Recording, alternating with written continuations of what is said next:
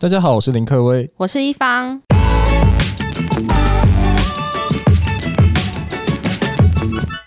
今天要来跟大家讲直播带货的新潮流。其实很多人现在都开始用直播去销售，所以直播其实也算是电商的一部分了。疫情的关系，其实在阿里巴巴旗下的淘宝，其实淘宝平台上面现在直播的商家数已经增加了七百一十九 percent。那当然被中国人誉为中国版的 Instagram。就是我们所说的小红书，其实也开始纷纷在测试这样直播的功能，所以直播带货其实已经不是大家不熟悉的东西了。其实现在大家应该可能你脸书打开啊，你多城市打开都会看到直播。那你有看过有卖什么东西的直播吗？其实直播的种类真的是非常多哎，包括就是我们看到的海鲜，我们看到牛肉，我们看到的可能很奇怪从大陆批来的东西，甚至是好像也有人在卖茶叶、卖咖啡豆，好像都有。只要好像你有一只手机，然后你有一个场地，然后那个人很会讲话，他可能就可以开始直播。那你说牛肉它怎么卖啊？其实牛肉直播我看比较多的都是那种比较。赤龙赤凤很怂的那种，或是甚至丢丢妹那种，就是那种在在那边跳舞摇奶，然后让人家看到这样子。所以我们看到蛮多就是这种，他们就是直接把牛肉丢出来说啊，这就三斤啦，三斤多少钱啦，十斤多少钱，就有点像是叫卖哥的感觉。其实叫卖哥好像也是一个直播非常有名的一个对呃一个人物，在我们所说的 Facebook 直播间。嗯、对啊，所以其实牛肉的直播或是海鲜的直播都是用很台式的语气在卖。然后其实就是在你面前，可能可以展示出来，哎，好像有一个比脸大的牛肉，比脸大的牛排这样子，就直接很直接的可以给你看，说到底有多大这样子。对啊，戏剧化效果是很大的。对啊，那现在都是谁在做这些直播啊？其实我觉得在做直播好像都有点像是网红在做，哎，但是他们就是比较知名，或是以前就已经在做直播，累积到非常多的粉丝量，包括可能。呃，我们所说的十万人或二十万人这样子粉丝量，那他们一定有他们自己的套路，然后去做这样的直播。哦，那我还记得之前有一阵子，我一个一个好朋友，他也在做直播，然后他在做的反正就是卖香水。嗯，然后他请了 model，他那个画面还 key 了跑马灯，key 了字幕，key 了上标下标，然后做的起来专业这样子。对，做的很像东升购物台的那种感觉，但是其实好像最后没有做成功，欸，哎。可是我在想，香水不是应该要闻到味道吗？是啊，但是他如果是卖有牌子的香水，可能就不需要闻到味道。哦、他可能卖一个我们所说可能卖一个 CK 的香水，不用特别闻到味道。了解。对、啊，那你本身有做过直播带货吗？之前有一个叔叔他在卖和牛。然后他有来问过我说：“诶、有没有机会可以帮他评估要怎么去做直播带货？”嗯，那那时候其实我们就有在评估。那我自己是没有做过，但是我大概有去请教一些前辈，然后告诉我说直播到底要怎么做。其实有几点要注意的，就是第一点，他一定要买一些暗装在里面。故意就是哎、欸、回文就加一加二，然后哎、欸、这个牛排很好，我要吃，我要干嘛，然后这样子去做。那再来，其实直播还有很有趣的地方，就是开台的前三十分钟可能都要一直送东西，因为你要吸引很多人帮你转发，然后吸引很多人去帮你分享，然后吸引到人来看。嗯、那我记得之前也有讲过数据，可能是要超过五百个人在线上观看才开始会赚钱，真假的？但这个东西其实真真的都没有一定的数据啊，嗯、这都是一些可能前辈告诉我们的一些方式。然后说这样的一个直播台，他也没有办法赚到钱。嗯、其实有一些数据可以看，就是假如说你真的认真看到，诶，五百个人在上面观看才有可能会成功。可能送出去的东西，可能又要有一百个什么之类的吗？其实他们前 三十分钟会一直送啦，那他们送出去的东西，其实就是用运费的门槛去把它赚回来。嗯、因为通常运费门槛都它都设得非常高。你看，像什么新竹物流一次运可能都才六十八十，但他可能就设一个一百五或两百块这样子的门槛。嗯对啊，可是这种做法不是消费者他自己就会知道说新竹物流本来就没有那么贵，那你收那么贵？我觉得消费者不太知道到底运费是多少钱。真的吗？对，我觉得就只有我们这种，就是有时候会去送个货什么才会知道。对对，我觉得是不是很多人知道？糊弄骗过去。对，我觉得糊弄骗过去也是一个方法啦。那再来就是消费者其实就喜欢这个东西了，他多付那个一百块，其实对他来讲其实还好。而且第一个诱因就先送你了，想说送你的那种感觉就是对啊。但是刚才讲的六十块那种送那种六十块那种，那其实都是成本价。那他真的定价高，我觉得两三百块，所以他的诱因就很大，他就觉得说啊，我付了这个两百五十块的运费，然后我又赚到了三百块，他就是玩这种手法，然后让人家觉得他好像赚到的感觉。之前在买东西的时候，我看到那个东西很便宜，但是明明就是 Seven 的店到店，然后还是很贵，要我付什么一百块什么，我就想说，那你不如去定价，就直接定高一点就好了。啊啊。但其实台湾人像不太喜欢付运费。但是你知道，在国外买东西，其实运费是是可以加上去的。那除非你用 Amazon Prime，它就是一年付掉了那个费用，不然就是你其实运费都还是要加。然后你要 三天到又更贵，嗯，然后你要一周到也很贵，大概就这样子。所以其实我觉得国外养成的习惯，反而就是运费要加。其实台湾就有点被 PC Home 宠坏了，就二十四小时到货。对啊，对啊，到底发生什么事情？你 到底为什么你要二十四小时到？到底可以怎么那么快？对啊。OK，所以你们那时候没有做成功，最重要的原因是什么？其实我觉得那时候评估之后，我们认为是第一个钱没有到位。那钱没有到位，当然就是可能之前问过我的那个和牛的叔叔，他们有评估过，说好像在这整块的一个操作，包括和牛是一个高单价的东西，他如果真的上了直播，他要怎么去切那块肉，或是那块肉要怎么去细分，到底要怎么做？所以他们还在讨论一下利润的空间，所以这个可能就还是暂缓。那再来最重要，我自己最 care 的就是我没有找到一个非常台式的，就是赤龙赤凤的直播主。这种赤龙赤凤直播主要去哪里找啊？就是路边？我不知道我现在可不可以在这里就是直接邀约大家，如果认识什么赤龙赤凤的 的人，快点打电话给我，有没有？我那个电话在下面，可以直接打电话给我。对，我觉得只要他有兴趣，愿意很台的跳上桌子上做直播，然后在那边甩肉啊，干嘛的、啊？我觉得欢迎他来，欢迎他来。很想演。表演的人都可以赶快过来，对，就一定要跳上桌子哦，然后在那边动来动去，说啊，这个牛肉多少钱？这个那就 就真的要来，对，自己要先演一段给我们看一下，对啊，他要先预录试录一下，然后 interview 一下这样子，嗯，然后再来，我觉得最重要的就是你还是要有一个非常视觉化的场库。哦，可能你这个背景，对你的背景，好像所有的直播，它后面背景就哇，我好多货，我的冰库多大，然后哇，好多龙虾在里面的感觉。了解，对啊，就吸引人家，然后来购买这样子。好，那我们就再稍微细讲一下直播带货的一些细节，然后跟优缺点。那第一个我想要问的是，直播带货它还没有开始之前，它是怎么样去进行的？会在哪一些平台吗？还是？直播带货的前置期，其实最重要的，我认为第一点就是选货。那真的就是挑品的重要性，就是你怎么去买到很重要的便宜货啊，或是你去碰到一些人家可能公司倒掉的啊，或是买到一些集齐品。我觉得这些东西都是在直播上面会非常非常热络，然后很多人在买的一些东西。嗯，集齐品是因为因为是集齐品，所以叫便宜，这样吗？对啊，我觉得直播上面的人都是喜欢。即时性的，所以他一定要看到便宜，他才会买，他才有冲动去做购。就很像大卖场，就是那种衣服全部丢在那边，然后看。对，有点 outlet 的感觉，又有点就是哎、欸、跳楼大清仓拍卖的感觉。嗯、我觉得直播就有点像是清仓拍卖，就可能你会看到夜市有人在那边叫卖什么，哎、欸，这条鱼多少钱？这个毛巾多少钱？这样的感觉。嗯那再来的话，我会觉得说选平台非常重要。那平台可能我们就说台湾的三大的直播平台，包括一期、Facebook、YouTube 直播，这三大就是我们所说在目前看到最多的人在做直播。那再来呢，要开这个台，我们要想怎么去把人吸引进来，包括我们刚才有讲到的，就是他可能前期会做一个。免费送赠品的动作，先去吸引人进来，然后吸引人进来之后，要请人在各大社团做转发，嗯，那他就有门槛了嘛。那你就吸引人进来之后，请他转发，转发之后，你才有可能有资格拿到这个赠品。接下来就是要设定这个机器人，你要设定这个什么加一的机器人，哦，就是很多你看到就是他只要加一，或是打说他可能会讲一个关键字什么，想要这个想要牛肉加一。这些东西关键字都是他们会设定的，想要牛肉加一，想要海鲜加一，想要龙虾加一，这些都是要去设定进去的。所以说，他们可能要设定一些，像他想要买什么，然后自动客服就会继续联络他这样子吗？对啊，对啊，他就自动跳入那个系统，然后他就可能要去回填单做这样的事情。针对那个平台的部分，那一期直播跟 Facebook 还有 YouTube，他们有有什么差别吗？其实我觉得一期直播最多应该都是美亚在上面，就是很多漂亮的。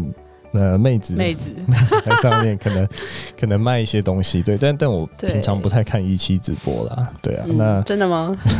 嗯，对，不好说，不过对，就就这样子吧。然后我最多真的还是在看 Facebook 直播，嗯、那 Facebook 直播最重要的，真的就是各式各样、形形色色的人，像我之前就是因为研究这个，我加入了非常多什么茶叶的社团、宠物的社团。哦就很多这种哎、欸、奇怪茶叶的社团，其实茶叶在直播也非常热络哎。如果你真的加入茶叶的直播社团，它、啊、一场虽然只是二三十个人看，但是它卖的就是什么茶砖，然后超级贵，好酷哦！我我就不知道谁会买，但好像也真的有人买，不然他也不可能直播。嗯嗯，对啊。然后再来就是我看到的宠物的直播，宠物就是卖一些它的饲料啊什么的，其实真的还是有人在买。OK，那 YouTube 的话呢？YouTube 的直播其实我觉得比较是经营影响力耶，像是我们知道最厉害的可能就是市议员瓜吉，他在上面他就会做一些直播的一些可能去宣导一些东西。嗯，其实很多好像都是从 Facebook 过来的，或是怎么样。其实 YouTube 上面好像直播可能就是比较是一些媒体的直播比较多。嗯，所以他比较少在那边卖东西。我觉得带货能力在 YouTube 上面好像比较比较少。那像是你刚刚提到的这些茶叶啊，或者是宠物用品，这么多人买，那为什么直播这种方式会这么有效呢？其实我觉得直播有效，一定有一点是最重要，就是及时性。及时性是非常特别的，你应该就是满足当下这个消费者或是这个 TA 的欲望。那他一定就没有犹豫的想法，他看到这个牛肉哇，比脸大牛肉哇，好好有趣哦，怎么会看到有一个比脸大的牛肉，然后就想要购买？所以我觉得就是满足当下他觉得第一个新奇，第二觉得有趣，再来就是价格有对到他喜欢的，他就想要马上购买了。那你不要让他犹豫，你就让他直接来加一。所以加一有一点就是不要让他犹豫，他可能手滑。而且我觉得直播有一个很奇怪的特色，就是有时候大家很喜欢在凌晨直播，诶。嗯，就是我认识的人，他都在凌晨直播，他好像就是希望大家脑波很弱。什么？要睡觉，睡觉之前脑波超弱。哦，我真的好想加好，想买，好想买。这这这牛肉，我想要明天早上起来就开始吃，就。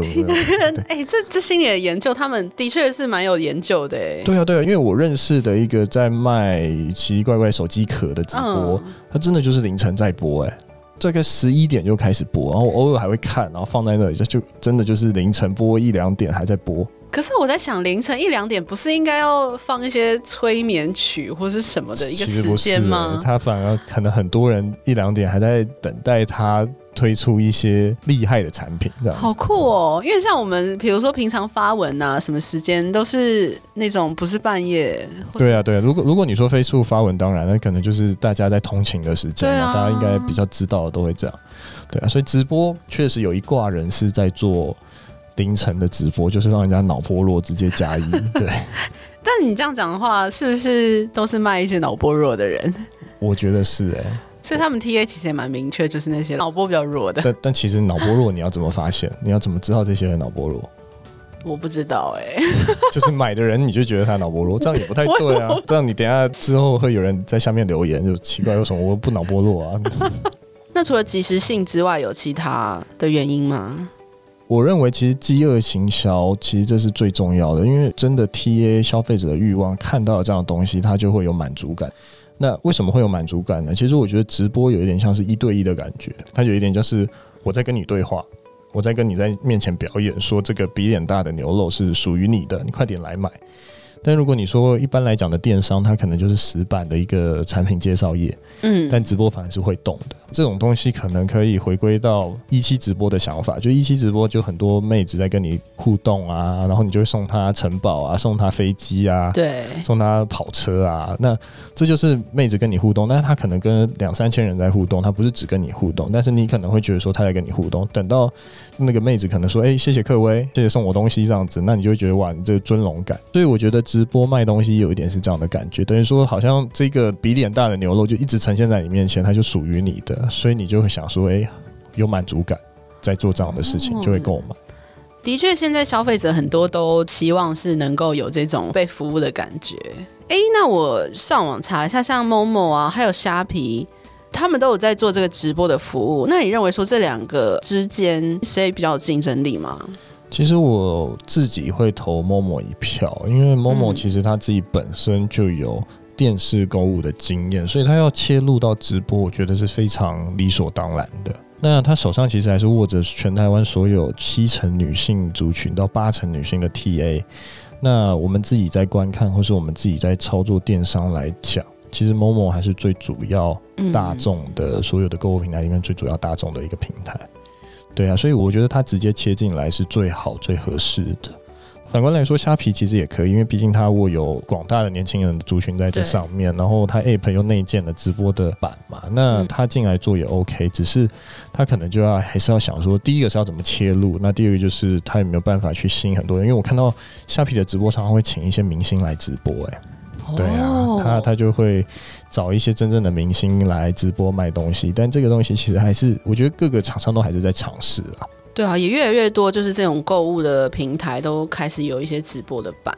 那我就想问说，为什么电商他们会选择用直播来卖这些东西呢？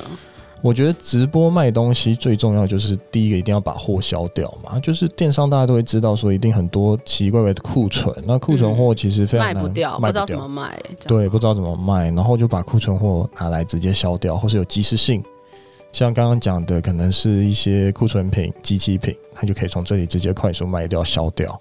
如果像是你在做电商，其实就是被动，像刚才提到的。嗯。但直播就是有一对一的尊荣感，你是可以就是直接面对他，可能就会讲加一，然后那个直播主可能就跟你说谢谢，哎、欸，谢谢谢谢一方，你买了这个比脸大的牛排哦、喔，嗯、就是大概有这样的感觉。了解。我们回到这篇文章写的部分，直播带货它有几点优点，可以说明一下吗？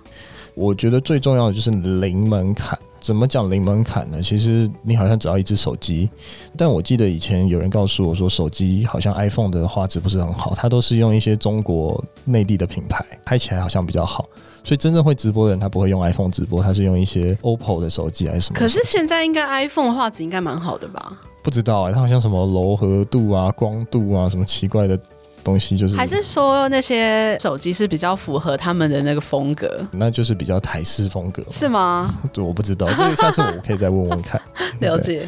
然后以脸书来讲，就是直接打开来，然后再配上一个加一的系统，你就可能就可以直接做到一个直播的感觉，然后直接可以上线，然后让人家来购买。所以我们觉得是零门槛，把门槛降到最低。但是非常值得注意的就是，这个其实真的竞争就非常的大。然后你要怎么样把这个竞争门槛拉高？这可能就是你买到货的能力，或是你主播的能力，可能跳上桌子的能力要要快速这样子。对，叫灵敏敏捷。敏捷，对，不要跌倒。第二点，我们发现的就是直播带货的获客成本其实是降低的。那我之前其实也手上有一些比较大型的粉丝团，包括十万人还二十万人的，那就很多这样子直播主他就会呃来信来问我说有没有办法转发。那其实你在很多大型的粉专啊，如果你没有在观察的话，其实大型的粉专常常会帮王三郎做转发，其实就是大家就是会做这样的事情，然后帮忙转发，然后吸引人导流进来来做这样的事情。那当然，行动购物的行业其实已经越来越成长，那年轻人购物的欲望也非常的强烈，所以。直播带货一直是存在着即时性、刺激性。那直播可以不断刺激消费者来抢购。那其实我觉得跟风还有饥饿行销的心态一直非常的重要。那这就直播最重要的一个因素存在。我觉得是因为 Facebook 这个平台的关系，因为 Facebook 这个平台里面已经有很多人了，所以它转发相对来讲就很容易触及到很多人。对对。第三点其实就是及时满足消费者的欲望吧。这其实就有点像是前面我们所说的，所以消费者对个性化的需求越来越强烈。当然，直播上面有非常多奇奇怪怪的花招嘛。那只要用直播带货，它就是可以不断刺激消费者来做抢购，然后吸引他的购买欲望存在。那消费者其实就是看到很多改变啊、更新啊，然后吸引他的冲动来做这样的事情，然后他又用加一的方法，直接从直播台又可以直接购买到他家，他等于直接拿到货。对啊，每一个环节都是很快速的。对啊，很快速，然后又便利，然后又货到付款。嗯，所以好像直播都是用货到付款在做这样的事情，他就不能就是啊，你要汇款给我，其实没有，就是货到付款。对对对，就到你家之后，哎，我到底怎么会买这些东西？就不会等说哦，我要付款的时候，哦，我会拿出信用卡啊，就说哎，不对哦，这个好像三千多块，哎，好像不想刷哦，那就不见了。那他如果就直接加一完之后结单之后，就直接送到你家，然后你就要给这个三千块给这个物流司机。我觉得这个直播带货的每一个环节都设计的非常的精良哎、欸。我我觉得是哎，他有点在玩心理的一些因素，所以其实可以去仿照一些前辈的直播，搞不好你自己就可以做一个很 很厉害的直播。可是我没有刺龙刺凤怎么办？那真的还是要哎应征一下，拜托拜托大家打我的电话打给我，然后告诉我你你的跳得上桌子的能力有多快，或者是你想卖什么珠宝啊？哎，珠宝有哎、欸，是紫水晶也很多哎、欸，真的，我就我有一个同学就是真的在帮忙卖那种水晶，我觉得超神奇的、欸。那他卖的好吗？我不知道啊，他就说他就是当那个小帮手在操控，就是好像那他不是只主要讲，对他有一个小帮手，都通常都有一个小帮手在那边帮忙接单啊。对对对，他就是去当那个小帮手，去跟我分享这件事。所以卖的好不好也不知道，不知道哎、欸。好，我们可以持续观察。对，好好好。最后，其实要告诉大家，其实电商就有非常多的方式，包括你可能直接在线上购买，用 C to C 拍卖的方式购买，当然直播也是最重要的一种方式。那直播就是满足了非常多即时性、刺激性，还有不断的刺激消费者用饥饿或跟风的心态来做购买。那我觉得最重要的就是直播，它可能就是最新的浪潮，可以让大家可以、嗯。呃，来购买，然后就不会再用呃死板的方式看着一个商品页面来购买，所以我觉得直播这个购物的方式应该还是会持续的存在。我是林科威，谢谢大家的收听。如果喜欢我们的节目，可以持续的关注。那今天就到这边，谢谢大家，谢谢大家，拜拜。